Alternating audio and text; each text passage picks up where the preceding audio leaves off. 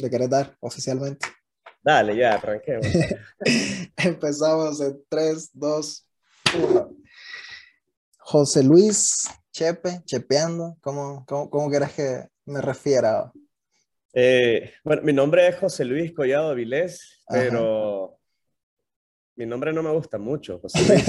es muy común, entonces yo necesitaba un nombre artístico más común que mi ah, nombre. claro. Entonces dije que me diga Chepe la gente. Chepe, Chepe, bueno, vamos a decir Chepe, pues. Chepe de Chepeando. Este, contame un poquito acerca de, de ese proyecto. Mira, Chepeando es un, un proyecto que lo vengo trabajando desde hace, o sea, antes de, de, publicar mi primer video en YouTube, soy creador de contenido audiovisual. Este, es un proyecto que lo vengo trabajando como de hace cinco años más o menos atrás. O sea, yo mi primer video lo subí creo que en el 2019, en octubre del 2019, 19, final del 2019 creo que fue, o noviembre, no recuerdo exactamente ahora mismo.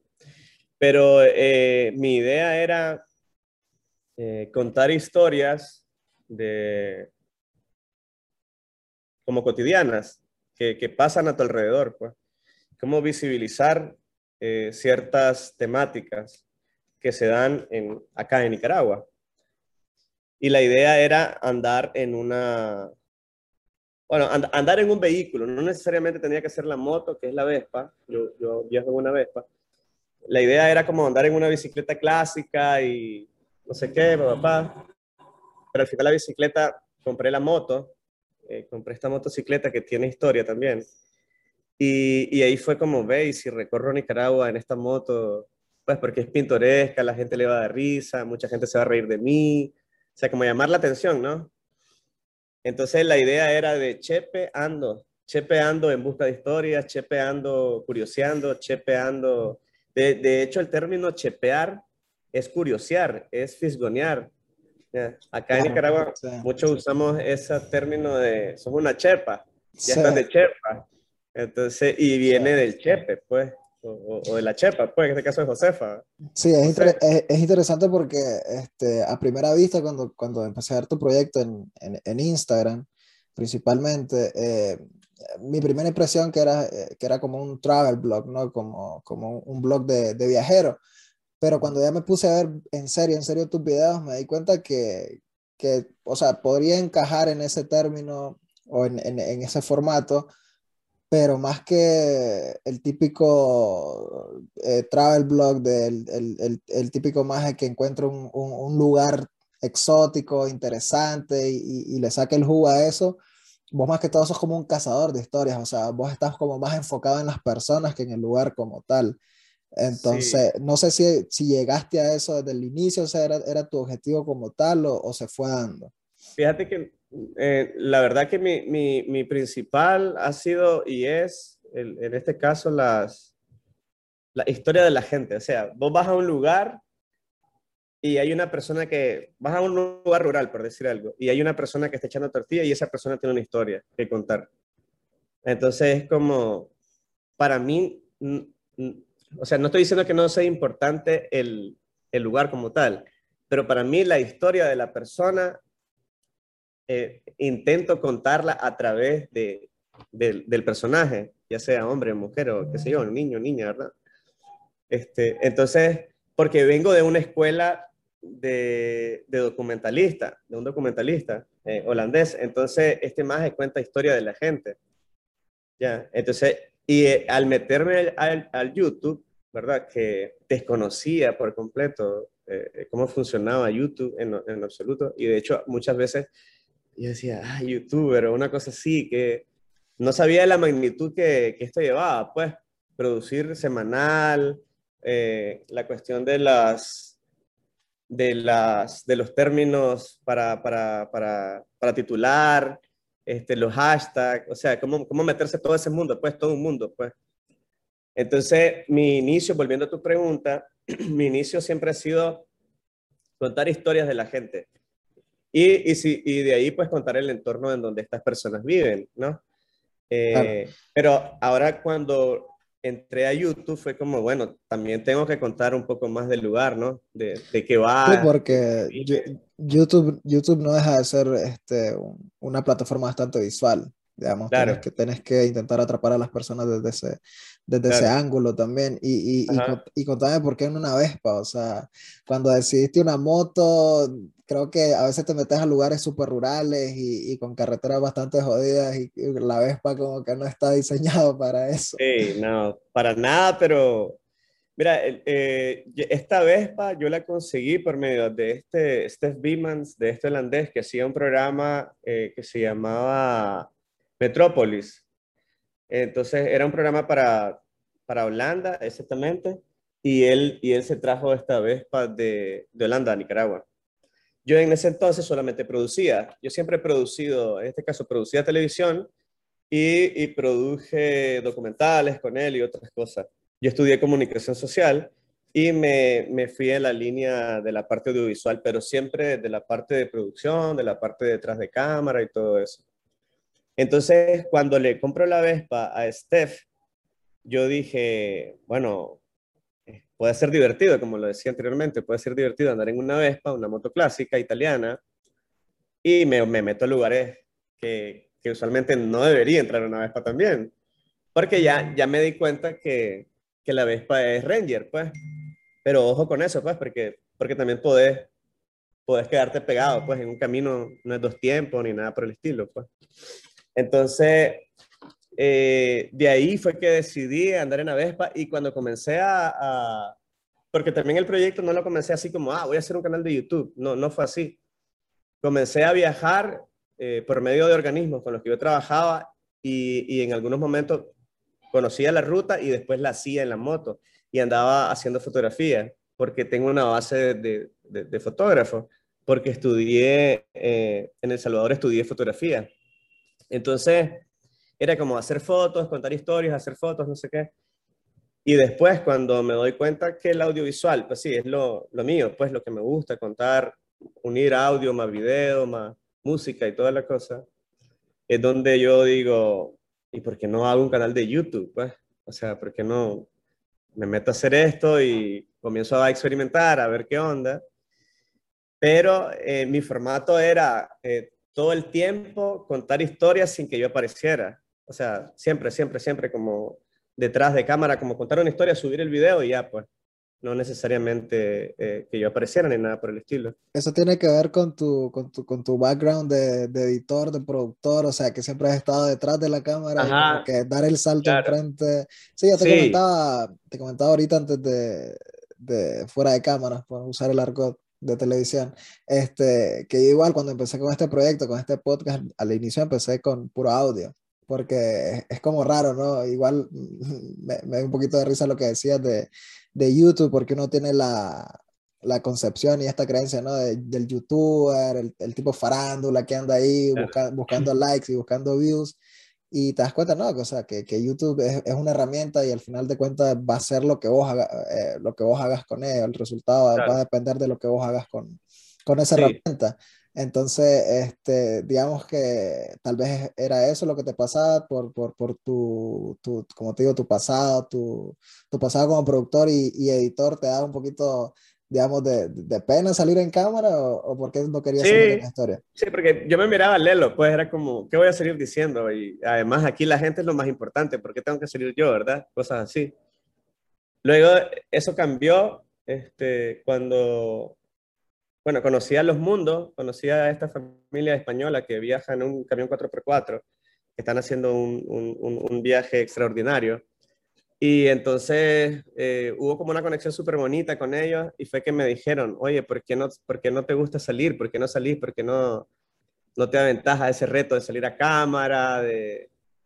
Y me engancharon con la onda de que, de que yo tenía carisma, que no sé qué, que todas esas cosas, ¿no?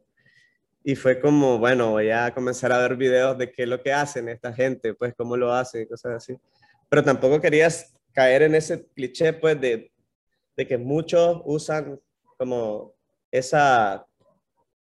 Por ejemplo, he visto, vamos a hablar de Luisito Comunica, es un maje que tiene un carisma increíble, pues, en cámara y toda la onda, y ya tiene como un estilo, él, como muy, muy, muy, Pero he visto, otra, he, visto otra gente que ha querido agarrar ese mismo estilo para, para presentar, entonces yo decía, no, o sea, no, él lo hace bien así, yo no, yo no me siento tan así como para hacerlo.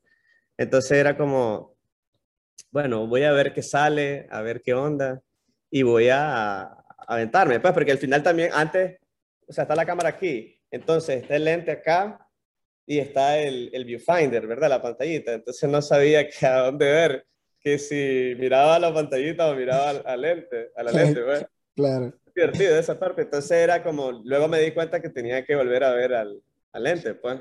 Y bueno, no sé si te pasó, pero yo, por ejemplo, también cuando empecé a salir un poquito en cámara, quería como, como, como tener como un personaje, como posar la voz y todo ese tipo de cosas.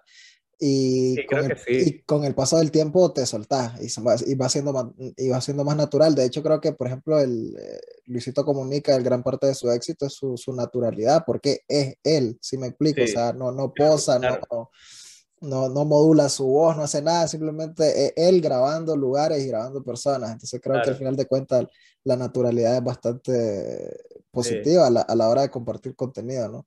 Sí, sí, sí. Entonces ahí pues como me, me, fui dando cuenta que, pues sí, que es un reto, pues el hecho de poder expresar a la cámara alguna, alguna idea que tenés acerca de algo que estás viviendo o lo que estás haciendo. Y olvidarte que, que te van a decir cosas, pero que también eso es lo primero, pues como que qué van a decir, que no me veo bien, que no sé qué, cosas así, ¿no? Y después ya es como te dirigís al lente, te dirigís a la cámara y ya sabes que hay una especie de audiencia, pues, que te está viendo, que te está escuchando. Entonces es como, como más fácil, ¿no? Y, y de ahí nació una frase, cuando comencé a salir en cámara, eh, eh, como de cómo introducir los videos.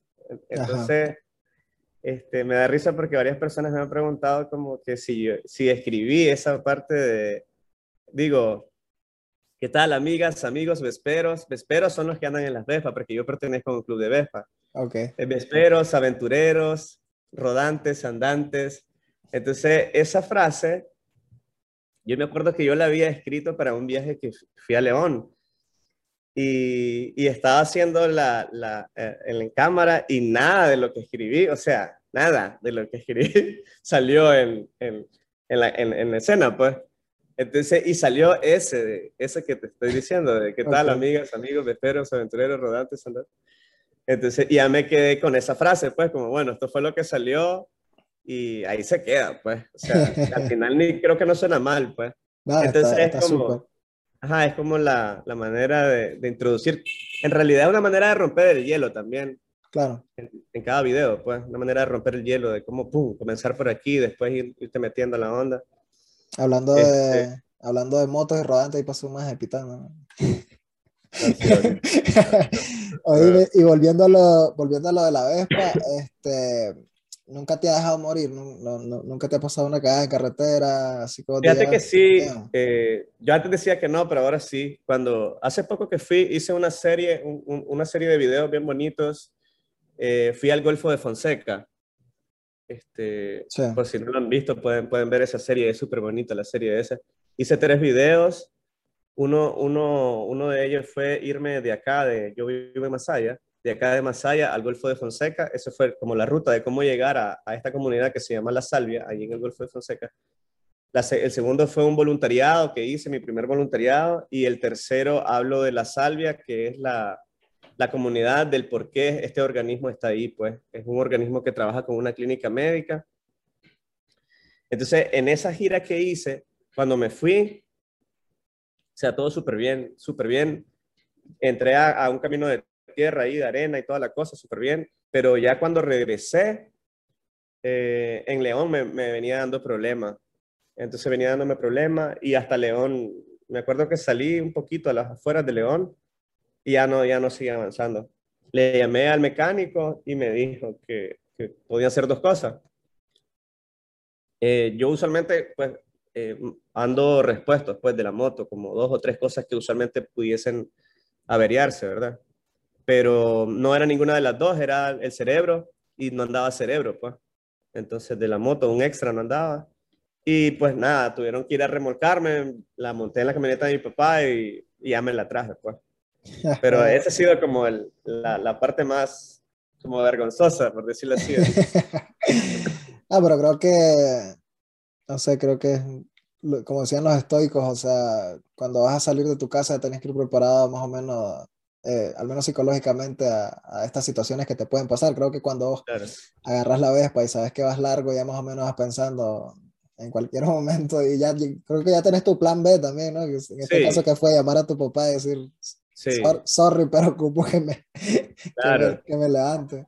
Pero fíjate que en general este, han sido más, más, bueno, de hecho esa es la única vez, porque la, una vez aquí viniendo de Casares también se me fregó, pero le cambié una pieza y ya seguí avanzando. Pues. Este, han sido que una o dos veces así que me he quedado de, de, giras largas. Una vez que fui a Bluefields en la moto, fui regresé y nada, no, no me dio problema. ¿eh? O sea, que creo que la, la, la Vespa ha superado la prueba del tiempo por eso, ¿no? claro, de, de, hecho sí, de hecho la, la, Vespa, la motocicleta Vespa es una motocicleta de viajeros, fíjate. Este, son motores 150, 150, 200 de cilindraje, pero sí son motos que, que son motos caras, pero que sí aguantan, pues, este, trayectos largos. Ah, brutal. Ahorita vi que, que, también hiciste un viaje a El Salvador. ¿Es la primera vez que, ah. que, que vas, digamos, como chepeando fuera del país?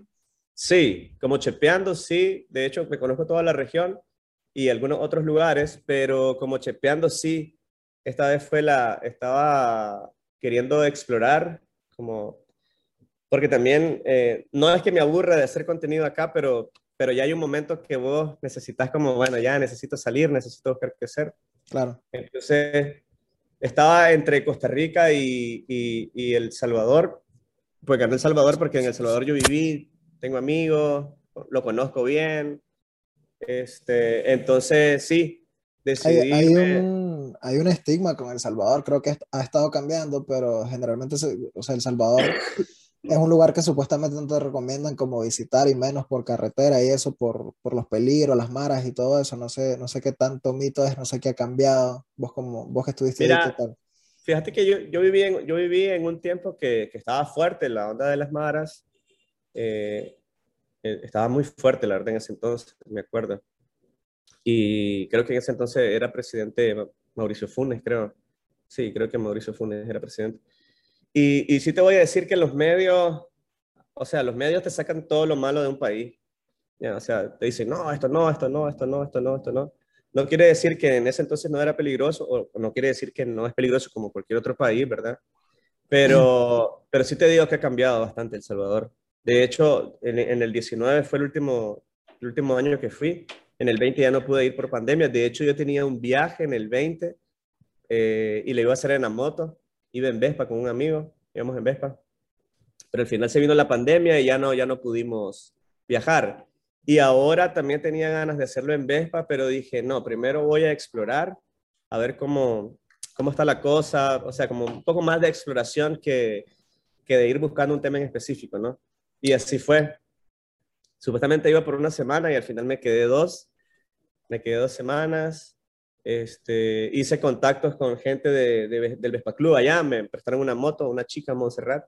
Súper buena onda de ella. Este, me prestó una moto y entonces dije, bueno, me voy a dedicar a, a, viajar. Quiero viajar en El Salvador solo.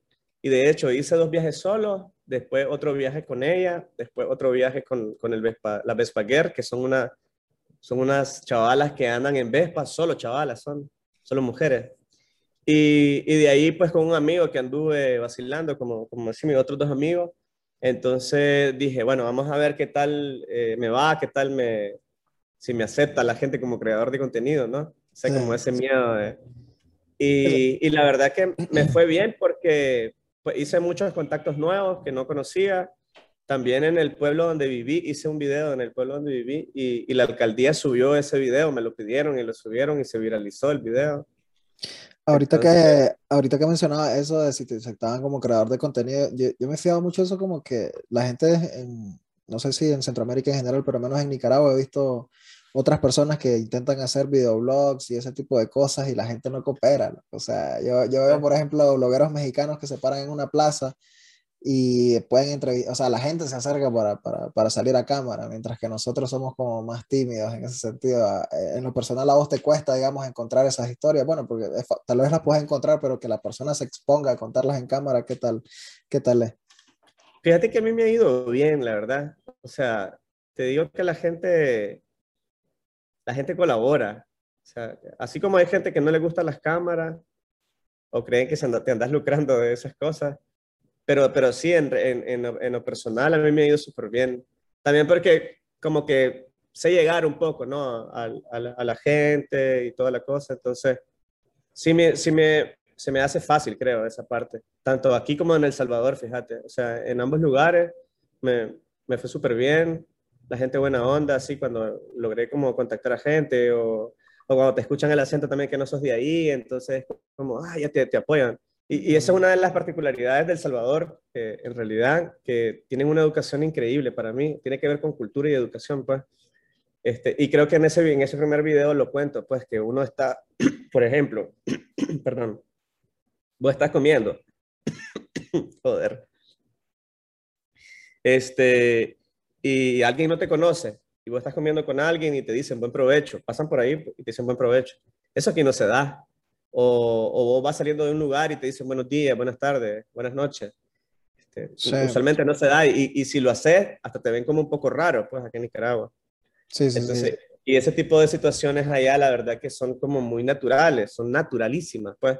Y cuando yo llego y me encuentro con esas cosas, es como, ay, qué y esto, pues, que chimba. Sí, no, eh, eh, a pesar de que, digamos, en el Istmo Centroamericano estamos tan cerca y compartimos una historia bastante en común, hay, hay, hay bastantes diferencias. De hecho, aquí en Estados Unidos me ha tocado conocer gente, mucha gente de Honduras, digamos, de El Salvador, de Guatemala, y sí se ven, se notan esos pequeños matices entre cada cultura y es verdad, este, yo, tengo, yo, yo aquí tengo muchos amigos eh, salvadoreños y, y, tienden a ser bastante cordiales podría decir. O sea, son bastante amables, incluso su tono de voz lo siento como que es este, eh, menos agresivo si lo comparas con, con, con, un Nika que es un poquito más gritón, son un poquito de palabras más suaves, el, el, mexicano, el mexicano no digamos, siempre te habla golpeado. Y el salvadoreño, ¿no? El salvadoreño tiene una, eh, no sé, una cordialidad bastante característica. Tiene una particularidad en realidad, fíjate. Sí, sí, sí, sí, bastante interesante. Este, hablando de eso, la conexión que haces con las personas a la hora de, de, de, contar sus historias y sus experiencias o a la hora de, servir, ¿no? Como, como, como conductor para contar esas experiencias. Estuve, me clavé bastante con un video que hiciste ahí mismo en, en, tu tierra, en Masaya, sobre los abusotes. Este, me di cuenta que sé más de Halloween que los propios aguizotes, o sea, ah, hasta me sentí mal en ese sentido, la verdad que no tenía, o sea, sé que son, pero bueno, yo soy del norte de Nicaragua, entonces como que tampoco hay mucha conexión en ese sentido, pero no deja de ser, digamos, una tradición nicaragüense como tal. Pero, este, no sé, aprovechando que estás aquí, me gustaría saber un poquito, supongo que sabes un poquito más que yo en el sentido de dónde provienen los aguizotes y toda esa onda, porque no tengo, la verdad, no tengo ni idea. Tengo que ser sincero. según dicen, según lo que dicen, ¿verdad? Que, bueno, también eso es importante, como a veces damos por hecho, eso que estás diciendo, pero a veces damos por hecho de que, de que porque vivimos en Nicaragua, toda la gente tiene que saber lo que, de una temática que vas a tocar, y en realidad no es así. Entonces, ese trabajo que hice fue el de las máscaras entonces, sí, tenía que ver un poco con la cuestión de lo que nos han venido vendiendo y lo que nosotros tenemos como, como tradición, pues, como, como raíz. Vos sabés que las leyendas acá en Nicaragua son, o sea, son muy propias de esta, de esta zona, exactamente, porque igual en, me di cuenta que en El Salvador también tienen sus leyendas, igual en Honduras. Este, entonces, en este caso, lo que, lo que hicieron los, los indígenas, en este caso los mangue, creo que eran mangue, este, que, que, son los, que pertenecen a esta parte de Monimbo, San Cristóbal de las Casas, en, en Chiapas y toda esa parte, ellos eh, lo que hacían era tratar de representar estas leyendas en, un, en, en, en una época específica, que era octubre y tenía que ver con una luna llena, último viernes de octubre y toda la cosa. Entonces, este, de ahí nace la onda de, de comenzar a hacer, en este caso aquí en Masaya, los artesanos, comenzar a elaborar esas máscaras que eran hechas de, que son hechas de papel, pues, de papel maché, decimos nosotros. Entonces, de ahí la, la, la, leyenda esa, pasarla como a la, a la vida, a la, llevarlo como a un, ¿cómo sería? Como un ritual, por decir algo. Es coincidencia, es coincidencia que Halloween también, este... Eso parece que es coincidencia, que Halloween sea el, el, el, último viernes de octubre también.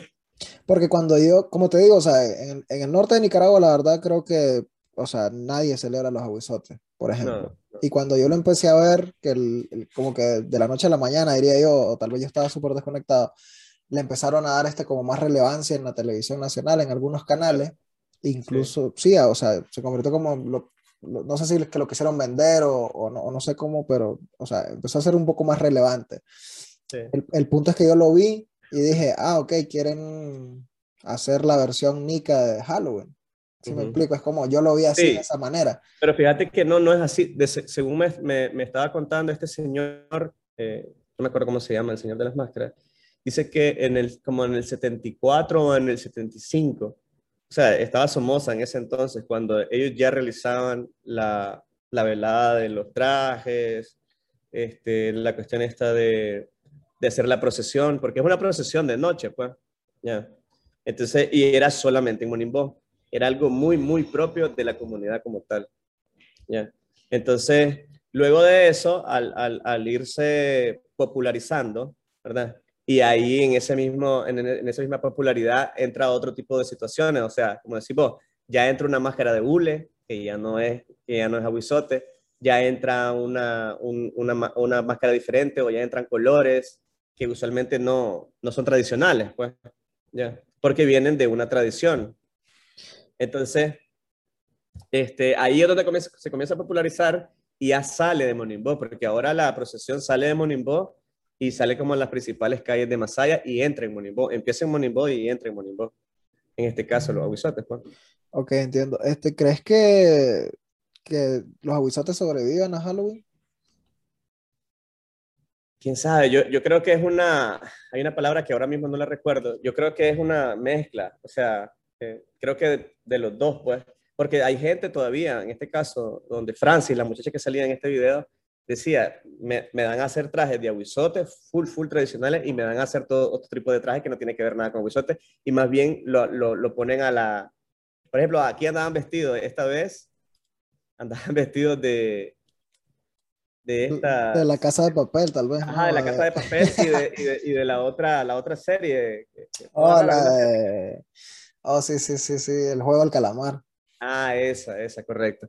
Entonces, yo pienso que que es una, o sea, sí se, se mantiene, eh, pero también acordate que la influencia de las redes, la influencia del internet y toda esa cosa, pues como es bien fuerte, pues, ya. Entonces, sí. no sé, no sé a qué tanto pueda sobrevivir, pero el que, de que van a usar siempre el término de abusote para, para hacer la, la fiesta, porque aquí, por ejemplo, las fiestas que hacen acá son fiestas de Halloween. Claro. Este, Halloween, fiestas de aguizotes, dicen. De aguizote. Ajá, le ponen ese término, pero al final van vestidos de, de, Halloween también, pues. No, ya solo, y ya solo con el hecho de hacer un bacanal o un tipo festival y eso, ya eso es más Halloween. O sea, es que la o sea, el poder del capitalismo es, es, es terrible, es, es terrible. Sí. Además, en este mundo globalizado, la verdad sí, es que. Sí, sí. Y, y, y es este, o sea, eso va, va a pasar, pues. No, yo no le veo ningún problema, pues. Yeah. Pero, pero sí es importante como mostrar la parte de, de, de, cómo comenzó esto, pues, o la gente, visibilizar esa parte, ¿no? Que sí, claro, porque, no sí, sí, por ejemplo, sí te digo mi ejemplo, yo no, no, no tenía ni idea de, de dónde venía, como te digo, yo pensé que era la, la tropicalización de Halloween, o sea, Halloween versión claro. Nica, y no, o sea, sí, creo que es bueno conocer la esencia, no sé si... Y de hecho me di cuenta que en la región, en esa época, en la región, solo acá, en Nicaragua, se celebra los aguizotes, así como tal. Aunque sea, aunque vaya eh, eh, introducido el Halloween, pues. Una este... fiesta así tan, tan, popular en la calle y toda la cosa, solo aquí, en este caso desde de, de Guatemala hasta acá. De la comunidad indígena de Monimbó es Chorotega. Mira, oh. es que sí, sí era Chorotega, sí, sí, sí, sí, sí fueron Chorotegas, pero son, ellos hay, hay, varios Chorotegas, entonces esos Chorotegas son, le llaman, no sé si es manque o mangue, que son estos que pertenecen a San Cristóbal de las Casas, que te digo yo, que era la misma, eh, manquehablante, algo así, algo así. Porque hace poco estuve hablando con, con Ramón Potosme, que sería bueno que, bueno, lo único que esté más es la, la conexión a internet no es tan buena, porque sería súper interesante que ese más lo tuvieras en un podcast. Ok. A Ramón, Ramón Potosme. ¿El que es historiador? El hecho Ortega. Ok. Sí, más hecho Ortega y te puede hablar de un sinnúmero de cosas súper tuani acerca del maíz y otras cosas acá en, en Nicaragua y en la región. Oh, interesante, lo voy a, lo voy a buscar. A Sí, de hecho tengo un video en, en, en mi canal, dos videos de él, donde, donde el maje habla acerca de, de, de- de toda esta onda. Porque también es otra de las cosas, volviendo al, al a chepeando, eh, no sé si te fijas, mi línea es como, me interesa mucho la parte indígena, como conocer mis raíces, eh, me interesa mucho la parte de la mujer como tal, la mujer Sí. artesana, la tradición. Me- lo, lo noté, por ejemplo, y volvemos al punto que te decía, que me di cuenta que te interesa más las personas que los lugares, porque, por ejemplo, ahorita que fuiste también a, a la costa atlántica, a la costa caribe, eh, cualquier otro bloguero mainstream más típico hubiese ido a Corn Island, a Bluefield, al Palo de Mayo, Claro. y vos fuiste a unas comunidades bastante recónditas, bast- bastante, bastante más desconocidas eh, Claro. de la costa buscando historias de, de personas como tal. Incluso creo que eran unas mujeres también las que aparecían hablando en, esa, en, en ese Sí. video. Sí, fíjate que a mí, este, yo, trato de, o sea, ya me han invitado a varios lugares así como, ah, venía aquí a contar no sé qué, y tal vez no me, tal vez no me vaya mal por decir algo contándolo eh, visualmente, pues, pero yo pienso, ya, mucha gente sabe que hay ahí, ¿no? Ya sabe. Entonces, yo sí quiero como que intentar que, que diferencien el contenido de, de algo distinto, de algo diferente. Por ejemplo, la costa caribe, la norte y la sur son súper interesantes, pues. Este, hay unos, te estoy dando otro dato súper interesante. Hay unos chavalos misquitos que tienen un canal de YouTube que se llaman Mundo Misquito. Y ellos, ellos cuentan mucho cómo se vive de- desde la parte norte hasta la parte sur. Sí, sí, sí, sé cuáles son. De hecho, me escribí con, los me escribí con ellos para la primera temporada, no, no, no, Ajá. no, no, no aceptaron, entonces ya. Yo aquí quemo a todo mundo, el que me dice que no hay aquí lo quemo. No, mentira. Ah, Este, creo que no se dio por, por diferentes razones, pero sí los ubico, son súper talentosos y la verdad que Sí, a, mí, a mí me gusta mucho, tuanes. me gusta mucho el Claro. contenido que ellos Eh, hacen. en- Entonces, este, a mí en realidad me llama mucho la atención, por ejemplo, cómo vive esa gente en un viaje que hice a, a una comunidad misquita, río arriba del río Coco, que se llama Clisnac. O sea, es una, son personas que ahí no hay luz, no hay agua, eh, o sea, no hay nada. Viven en extrema pobreza, pues. Pero a pesar de esa extrema pobreza, viven limpio, viven contentos. O sea, en el sentido de se sienten bien en su espacio, sembrando la tierra. Con respecto a, a- no sé qué, no sé qué tanto mantienen, por ejemplo, la comunidad indígena de, de, de ahí de Masaya, pero cuando vas a estos lugares que están todavía bastante alejados de lo que nosotros le llamamos la civilización, este, ¿consideras que todavía estas personas conservan mucho de, de- y es lo mismo que estábamos hablando con, con los aguizotes y Halloween, o sea, cuánto conservan de su cosmovisión indígena y cuánto, cuánto han perdido, qué tan mestizos más son, digamos, en su manera de ver el mundo, de pensar, o sea, si me refiero, fíjate- por em- cosas típicas, por ejemplo, el comercio, porque Fíjate que ahí, eh, ahí es cultura viva. Esa parte que te estoy diciendo es cultura viva. O sea, ha- hacen trueques, pues. Con, con solo decirte eso. Mantienen su lengua, hablan misquito. ¿ya? Y hay mucha gente ahí donde no hablan nada de español, no te entienden. Sí, este, no Eh, sé si, no sé qué tan cerca anduviste de mi pueblo, porque de hecho que yo soy de Bubilino a Segovia, en, en, en el norte de Nicaragua, que es frontera con Honduras, y por ahí, ahí tenemos en, en vivo el río Coco, y entonces ahí hay comunidades misquitas que migraron, digamos, desde la costa, siguiendo toda la ribera del río, y llegaron hasta esa parte y ahí se asentaron.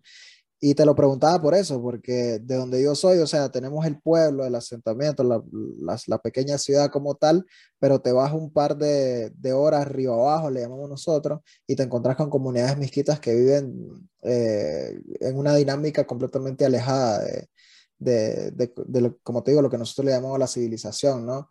Al final ellos se conservan bastante, bastante en, su, Claro. en, en- en esta, en, en esta visión que tienen del mundo te lo preguntaba por eso, porque yo, por ejemplo, tuve amigos misquitos que cosas que yo daba por sentado, para ellos eran, no, no, eran ni normales ni lógicas, o sea, la manera de ver el mundo es completamente diferente. Y, sí, tienen otra, eh, otra dinámica de vida, otra perspectiva de vida completamente distinta a la nuestra, pues. Y yo lo, Yo, lo, yo lo viví porque, por lo mismo, que cerca de mi pueblo hay comunidades indígenas, pero yo creo que una persona de Masaya, Granada, principalmente del Pacífico, que no está acostumbrada a, a, a ver comunidades indígenas, eh, que son nicaragüenses y que están ahí y solo podrías agarrar una vez una moto, ir y conocer esas, esas este, o sea, no, lo que quiero decir con esto es que no necesitas salir del país, ni ir a, ni ir a, a, la Amazonia, ni, ni, ir a la India para, para darte cuenta de que hay, hay, otras culturas dentro del mismo Nicaragua y que son realmente riquísimas a la hora, si, si, si, si los analizas si los escuchas con una mente abierta, creo que te toparías con con, con, una forma de ver el mundo bastante, bastante interesante. De hecho, a mí me gusta mucho la costa caribe, tanto la norte y la sur, por, por la multiculturalidad que tienen. O sea, son, es increíble cómo se parecen pero no son iguales. Eh, la cuestión de, su rasgo físico, el habla, la alimentación, la gastronomía, eh, la cuestión de la religión, cómo la viven ellos la viven completamente distinta como se vive la religión en una parte del Pacífico. Pues.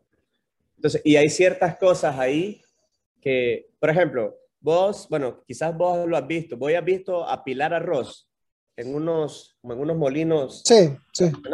Sí. Ah, pero, porque vos estás cerca de ahí. Pero hay gente, por ejemplo, yo fui ahorita a una parte del Salvador que se llama Nahuizalco y, y eso ya está en un museo. ya no, ya no, ya no se da, pues, esa parte. Cuando te vas a la parte de la costa caribe sur, todo lo que es de Huaspán hacia arriba, y toda la gente está ahí porreando el, el, el, arroz, pues, en, apilándolo, pues, ya, quitándole la brosa. y ves esa imagen y vos decís, joder, o sea, está vivo eso, existe eso, pues, ya. Por ponerte un ejemplo de ese tipo de cosas, pues, y hay un, un sinnúmero de, de, de, diversidad cultural ahí increíble. A mí me llama mucho, muchísimo la atención y por eso trato de ir como a lugares o conseguir contacto y lugares de qué es lo que hacen ahí, qué, es diferente, que, cómo trabajan, cómo es la dinámica, pues, ya. Porque sí me, o sea, sí me gusta y me interesa la parte del turismo y esto y lo otro, porque está bien, yo no estoy en contra de eso, pero sí es importante como dar a conocer o visibilizar. Yo creo que ese es uno de los de mis objetivos principales como creador de contenido, visibilizar eh, gente, visibilizar eh, temáticas, visibilizar cosas que aparentemente son invisibles, pero que para mí son visibles. Sí, claro. Sí, es, por ejemplo lo, que yo te decía de los aguizotes, o sea, mm. La parte de los misquitos los tengo, los, tengo bastante presente porque crecí, crecí, digamos, junto a ellos, pero la parte de los aguizotes no lo, no, no lo tenía presente y creo que gracias a, a tu contenido lo pude, lo pude conocer un poquito más a fondo. Al menos me, me dejó sembrada ya la curiosidad y es un tema que, que, que, sí, sí voy a intentar estudiar a, a, profundidad. Yo siempre he dicho, en Nicaragua existe el racismo institucional porque, digamos, nuestro sistema educativo, incluso los, los, libros que todavía se estudian hasta el día de hoy fueron escritos en una época donde, donde la oligarquía reinante, imperante, digamos, este, consideraba a las comunidades indígenas y a las comunidades afrodescendientes como menos. Entonces no había que tomarlas en cuenta. O sea, creo que, por ponerte un ejemplo, este, hasta hace poco menos de cinco años, creo que se reconoció el papel de los indios flecheros de Matagalpa en la, en la batalla de San Jacinto. O sea, yo, me, yo me gradué de, de, secundaria de la universidad y a mí nunca me lo dijeron eso. Siempre te hablaban, ¿no? De, de Andrés Castro y, y, aquellos grandes señores en, en, aquellos caballos dirigiendo la batalla y defendiendo el país, pero, pero nunca te hablaron de que, de, de que gran parte de, de, la sangre derramada fue, fue de una comunidad indígena. Entonces, cuando la, cuando la historia está mal contada y este tipo de personas no están visibilizadas, eh, crecemos con un racismo que no es porque nosotros lo queramos, sino porque es que así nos han, nos, dieron, nos, dieron, le dieron forma a nuestra manera de pensar. Y, y, y no, en Nicaragua creo que tenemos el, la bendición y la dicha de que, de que vivimos en un país pluricultural Y, y, una de las cosas más importantes es eso, es como conocer las diferentes formas de, de, de ver el mundo, considero yo, o sea, de, de cómo es la cosmovisión de un, de un misquito, de un mayagna, eh, de un chorotea. Creo que tenemos eso y, y, muy pocas personas lo están, como decimos, visibilizando, dándolo a conocer. Sí, por eso es que me, por eso yo, a mí me interesa mucho esa parte, la verdad. De hecho, ahorita quedé picado con una, con una en este lugar de Nahuizalco. Creo que este domingo sale ese video de, de, de Nahuizalco, que es una de las últimas comunidades indígenas que quedan en El Salvador. Y hay un, hay un pueblito que se llama Santo Domingo de Guzmán, donde todavía hay náhuatl hablantes. O sea, todavía está viva esa, esa, esa lengua. Sí. Entonces, quedé con la onda de que ahorita quiero, bueno, voy a regresar en marzo, pero esta vez me voy en la Vespa voy a regresar y quiero ir a, Santo Domingo de Guzmán a, buscar a esa gente. Ya conseguí el contacto y toda la cosa, pues. Entonces, quiero, quiero, quiero buscar, a ver qué onda ahí, pues, como, como de dónde viene, comenzar a estudiar un poco más, porque también otra de las cosas que es súper bonita de esta es de que si te vas a meter a hablar de un tema, pues tenés que estudiarlo, ¿no? Antes de... Claro, claro, claro. Entonces, eh, me llama muchísimo la atención y ahí voy como que conectando cosas y ver qué puedo meter en la narrativa, qué, qué me puede decir alguien o qué le puedo preguntar como para tener, obtener la respuesta que yo quiero en base a la pregunta que, he estudiado. Pues. Claro, te entiendo. Este, anteriormente habías mencionado algo interesante y es que te han dicho, este, o te han invitado a conocer lugares un poquito más, más comunes. Este, ¿Qué tan dispuesto estás, por ejemplo, a, a hacer contenido pagado en, en Chepeando como tal? Este, así tipo. o sea, así tipo que te inviten, no sé, a un, a un, a un hostal, a un hotel en San, en San Juan del Sur, ¿eh? y venía así un, un, video aquí de este, de este hotel. ¿No, ¿No crees que hay un conflicto ahí, al menos con los, los objetivos del. Mira, fíjate que si, si, me pagan, o sea, si me lo pagan de verdad como, como debe de pagarse, yo creo que lo hago. Ok. O sea, yo creo que sí lo hago, pero pero también creo que no soy el que hago, la gente sabe que no soy el que hago eso, pues. Entonces, no, creo que no me buscarían a mí para hacer eso. sí, Entonces, no, no, te eh, veo, no te veo entrevistando al chef del lugar, ay, ¿cómo se cocina esta langosta? ¿Y, y de dónde? creo que esa parte no. Sí ha pasado que organismos eh, me, han, me han contratado, o sea, para, para hacer algo, y, y, ese es el caso de, de Helen Health, de esta organización rusa, que me dijeron, mira, eh, te queremos invitar, queremos hacer un video así y, y, queremos, este, tenemos este presupuesto. Y fue como, ah, bien, ok. Entonces les dije, va, ustedes quieren un video, yo voy a hacer tres. ¿Qué les parece? Eh, o sea, lo negociamos para hacerlo chepeando, así, así, así. Claro. Y quedamos que sí. Y, y no, no tuve que, que, decirlo, pues, que me, que me lo estaban pagando porque lo hice muy, muy, muy, muy al estilo de Chepeando. Pues. Tenías, Entonces, libertad creativa, digamos. Ajá, correcto. Entonces, y te voy a decir algo que pasó, algo interesante que pasó con ese, con ese, con ese y con otros, con otros, con otros videos. Este, ellos me, me, contratan para visibilizar este proyecto de que iba y toda la cosa. Entonces, yo les digo que sí, entonces, me, pero en, en, algún momento viene una rusa y me dice como que cuánta gente llegó, una cosa así. Entonces yo le digo, mira, yo no te voy a hablar de números, o sea, te puedo asegurar que no te voy a hablar de números porque no tengo una masa, o sea, no, no tengo una masa de, de seguidores, ni tampoco que me van a viralizar o algo así. No, eso no, te lo puedo asegurar que no. Pero sí te puedo asegurar que puedo visibilizar este proyecto de la mejor manera, de la, de la, la manera más humana posible, que es lo que ustedes desean, y y que puede que exista algún suscriptor o algún seguidor clave que podamos tener alguna especie de ayuda, pero eso no te lo aseguro. Solamente te aseguro la el hecho de visibilizar. Ya. Sí, eh, sí, te decía que por otro lado, las personas que, que tal vez tienen los números, que tal vez esta gente esperaba, no lo iban, no lo iban a hacer de esa manera, o sea, no iban a crear un contenido humano. Con eso de los números es interesante. Yo la vez pasada posteaba en, en, en, en mi cuenta de Instagram personal, no la del podcast, que a mí me, me, sucedió una experiencia. Yo tengo, una, yo tengo tres cuentas de Instagram. Mi cuenta personal, que comparto pendejadas mías.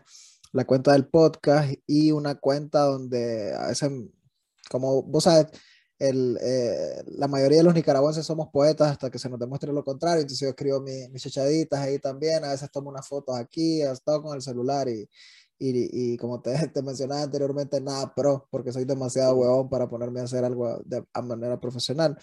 Esa cuenta tiene, ¿qué? 50 seguidores, o sea, nada. Pero gracias a esa cuenta, alguien me contactó porque quería que diera un curso, que diera un taller, perdón, en una conferencia internacional de estudiantes de, de arquitectura. Y cuando yo entré a, a, la conferencia como tal, es un proyecto gigantesco con estudiantes desde Brasil, Chile, Argentina, y yo así como que, bro, o sea, yo, ah, querían que una, querían que un taller sobre collage, eh, collage, eh, no, no sé ni cómo lo llamaron, porque yo lo que hago a veces, lo empecé a hacer, de hecho, cuando empezó la pandemia, porque me, estuve un tiempo sin trabajar, eh, y para no estresarme ni caer en ansiedad y eso, me, compré un montón de revistas viejas y, hacía recortes y pegaba así random a lo que saliera y, y, le iba dando forma.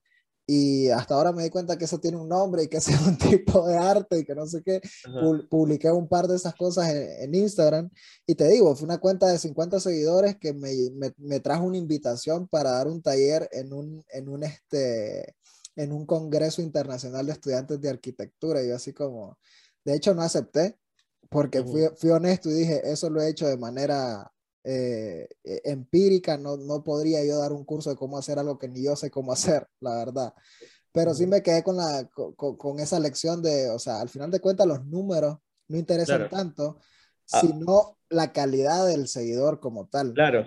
Sí, en realidad son, son seguidores clave. Ahora voy a, a, a seguir en esa parte que no la haya terminado. Era bueno, cuando, cuando publiqué el video, publiqué la serie, publiqué el primero, el segundo, el tercero, mucha gente se enganchó y toda la cosa. Luego de eso, eh, se, vinieron tres, tres donantes de dinero para el organismo, dos canadienses y una española.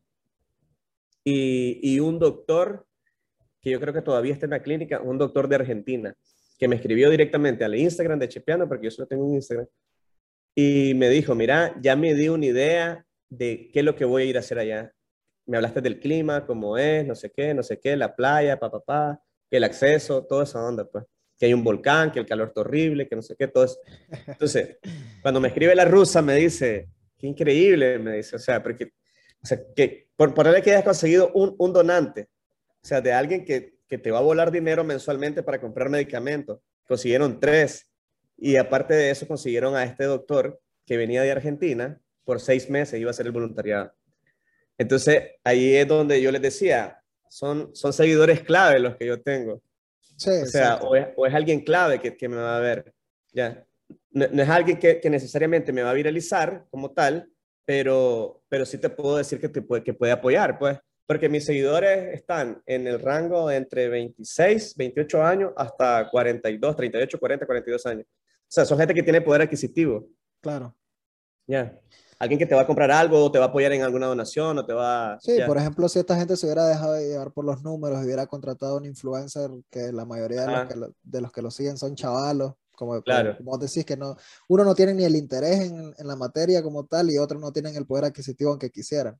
Entonces, claro. esa es una gran lección de marketing, de hecho. Creo, sí. que le, creo que le llaman segmentación o algo así. Es cuando vos tenés sí. que, según tu contenido, saber a dónde encaminarlo. Y más cuando Correcto. se trata de, de, de, que estás buscando algo, si estás buscando lucrar, si estás buscando patrocinadores, sí. si estás buscando esto, tenés que ver, oye, esta persona tiene 50 mil seguidores, pero esos seguidores van acorde con lo que yo quiero obtener.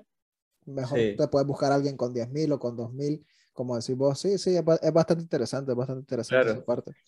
Sí, entonces ahí me di cuenta que, bueno, ahí dije, oye, que, que, vale la pena lo que estoy haciendo, pues te das como una onda de que, que, bueno, pues qué bueno que, porque aparte que te lo pagaron, porque si me lo pagaron no voy a decir que no, porque sí, sí. Eh, pues también qué bueno que, que, haya, que se está retribuyendo algo, pues. La, que... la, la, satisfacción, ¿no? De que no solo te lo pagaron claro. ya, sino que hubo un resultado como tal. Claro. Claro. Y bueno, me mencionabas que querés ir a El Salvador otra vez. ¿Qué, ¿Qué, otros planes tenés a corto plazo, al menos para este año? ¿Dónde, dónde querés este, ir? Mira, fíjate que voy a El Salvador. Yo creo que voy a estar un poco más de tiempo esta vez.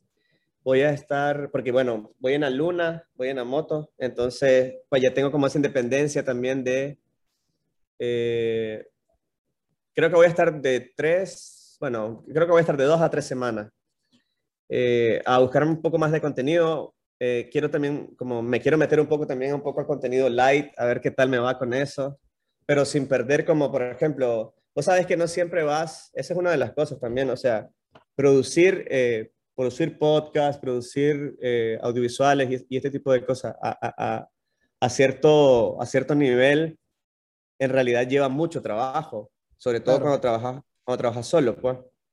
Porque yo lo hacía hasta hace poco con una editora, pero al final se fue a otro lado. Y, y, por ahora como siento que lo estoy haciendo bien yo, o sea, lo puedo hacer yo. En un futuro sí quiero otra vez buscarme un editor o editora, pues, pero que sea, o sea, que trabaje desde su casa, pues, no, no estarlo jodiendo yo ni que me esté jodiendo a mí. entonces, este, pero, entonces quiero eso, voy a viajar allá, voy a hacer más cosas y creo que también se viene un viaje a México hay un viaje que tengo pendiente, entonces a Oaxaca exactamente. Y, y pues yo creo que, que, bueno, también esto de, crear contenido eh, constante, hacerlo de manera constante, también te va puliendo. O sea, te va puliendo, vas conociendo a tu audiencia, vas conociendo qué gusta, qué no gusta. Eh, también experimentando en nuevas aguas también, ver cosas que, no, que nunca he hecho, como aventarte a hacerlas, pues. Y tenés que, a veces también pensando en crecimiento de seguidores y eso, también tienes que experimentar un poco todas las herramientas. Vos, por ejemplo, que haces bastante video, creo que, por ejemplo, en Instagram, los Instagram Reels y ese pedo, o sea, te dan un, un alcance bastante grande. Yo lo he probado así, por, por joder, subo un Reel que nada que ver y 3000. Sí, los, los Reels tienen un impacto increíble. Todavía no he querido entrar al mundo del TikTok, pero no sé, tengo mis ondas ahí todavía, pues. Eh, pero yo sé, yo sé que mi contenido en TikTok puede también eh, eh, ser interesante, pues. porque lo que hago, por ejemplo, para Instagram es, saco el video del domingo y lo que hago es reciclo ese video en un minuto y ya lo subo, ya. Y, y, el que no ha visto el video o el que necesariamente no sabe que tengo un canal de YouTube, pues ahí más o menos se da una idea de qué es lo que hice, pues. Claro. Ya. Y funciona, funciona bien, pues funciona muy bien. Este, pero bueno, pronto creo que sí voy a abrir una cuenta de TikTok porque también hay que meterse a ver ahí qué onda, pues, como de qué manera uno puede eh, introducir su contenido en, esos lugares. Es lo que hablábamos de, de, YouTube al inicio, que uno al inicio todos teníamos un recelo así por, por el estigma, ¿no? Del youtuber y esa onda, igual con TikTok, creo, pero yo, por ejemplo, en TikTok lo tengo bastante curado ya el algoritmo porque al final de cuentas depende de las cuentas, los, videos que, en los que vos te quedes y, y, los que vos le das like y seguir. Yo intento siempre ver y seguir videos un poquito, sí, o sea, TikTok me sirve un poco para desconectar también, la verdad, te voy a ser sincero, porque en podcast escucho unos podcasts bastante pesaditos, intensos. En YouTube, también son podcasts y ese tipo de cosas. Entonces, cuando entro a TikTok, sí es como más, ah, me voy a relajar y voy a ver un montón de, de, de, ondas paja, pues que no tienen mucha, mucha importancia, pero también tengo una, eh, o sea, la mitad digamos que son videos paja y la otra mitad hay muy buen contenido en TikTok, o sea, si lo curás, si como te digo, si, si, si buscas cosas este, interesantes, por ejemplo, de, de psicoanálisis, de historia, hay, hay un montón de, de, cuentas muy, muy buenas en yo, TikTok. Yo la verdad ni no he abierto, o sea, no tengo, no he abierto un TikTok, pues entonces es como hay que experimentar a ver qué ondas ahí. Sí, te digo, lo tenés que curar, porque lo que es TikTok y, Reels te empiezan a tirar, a bombardear con lo, con lo, con lo más mainstream, con lo más este, conocido, y obviamente son bailes y, y, cosas de ese tipo, pero como te digo, es una herramienta, al final de cuentas uno, uno, hace con ella lo mejor que puede hacer. En este caso, pues, si te querés informar también por ese lado y, consumir contenido de calidad, hay, hay porque hay, o sea, yo, yo sigo unas cuentas bastante, bastante buenas en, en TikTok. Y ya por ir terminando, este, también ven uno de tus videos que uno de tus sueños ya a largo plazo es ir a, a, la India, un chepeando en la India. ¿Qué onda? ¿Cómo va eso? Fíjate que cada día se acerca un poco más porque este, hay unos, bueno, e, esto, esto, lo que estaba diciendo anteriormente de lo de los nicas, que eh, si te digo que de mis suscriptores, los nicas, no sé qué porcentaje exactamente son, pero son pocos. Claro. pero, pero, pero nicas, la mayoría de los que me siguen son nicas en el exterior. O sea, son nicas que están afuera y que de alguna manera con algún video les tocó la nostalgia. Y ya se ríe la bola y toda la cosa, ¿no? Ya sea por gastronomía, por algún pueblo, por qué sé yo. Entonces, hay una seguidora que vive en Jordania, creo. Sí, creo que es Jordania. Entonces, me ha, me ha puesto a, a, a, me ha puesto su casa y el viaje de Jordania a la India. Wow. Entonces, la onda es de que eh, yo, yo, te, yo tendría que hacer un viaje, pero no sé si este año, el próximo, tendría que hacer un viaje a España. Entonces, en ese, si en ese viaje de España se da, o sea, si, si voy a España, yo creo que me lanzaría el, el, para irme a Jordania y de Jordania a la India, hacer ese... Ahí sí la, la Vespa no llega, ya no, ya sería, ya estaría difícil. No, sí. Eh, la otra cosa es que no, no, es una camisa de fuerza, o sea, no es una camisa de fuerza andar en la Vespa, sinceramente. Sí. Sí, sí me encantaría, como, como dicen en El Salvador, que, que en este caso la Monse me prestó su Vespa y anduve en Vespa, pues. Claro. O sea, si, si ando al otro lado del charco y puedo andar en Vespa, ya, que yo encantadísimo, ¿no? En la India mínimo en un tuk-tuk que le llaman, ¿no? Que son lo que nosotros decimos las caponeras. Sí, de, de hecho te voy a decir que la, la Vespa, e, este tipo de Vespa como la que yo tengo, este, la dejaron de, de hacer creo que hasta el 2010, 2012, y, y, esa serie que sacaron fue en la India.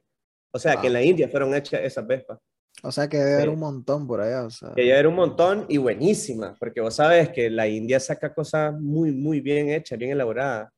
Sí, sí, sí, sí, tienen de, demasiada buena manufactura últimamente. Sí.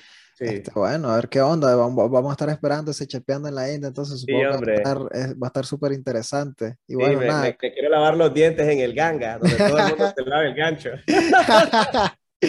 Está, eh, a, a, mí, a mí la India me da un poquito como de, o sea, es un lugar que me gustaría conocer, pero a la vez, este, no sé si es que la gente o la mayoría de los, de los blogueros de, de, de viaje, este, se enfrascan demasiado en mostrar esa parte del, de lo poco higiénico que son, al menos para nosotros, pues por nuestra manera de ver el, el mundo y la higiene y toda esa onda, porque por ejemplo también en, en Medio Oriente no usan papel higiénico, se me hace, sí. se me hace loquísimo en los países árabes y esto que no usan papel higiénico, el inodoro no tiene taza, solo es un hoyo, y, y igual en la India, eh, como que las cuestiones higiénicas, entonces como que por esa parte de la India, digo, tiene una cultura hermosísima, pero su gente como que, ah, no sé.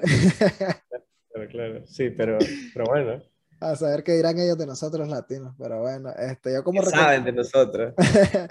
yo como recomendación este, personal te diría que este año también puedes irte a dar una vuelta allá por esos lados de Willy. De, del norte de Nicaragua, allá frontera con Honduras, hay muchas buenas historias, hay gente súper interesante. Sí, quiero ir a, fíjate que quiero ir, bueno, de hecho me invitaron a un cultivo de fresas en... O sea, eso era en Jinotega, tal vez, ¿no? No, fíjate que es en Ocotala, esos lados de ahí, por ahí me dijeron. Ese es uno.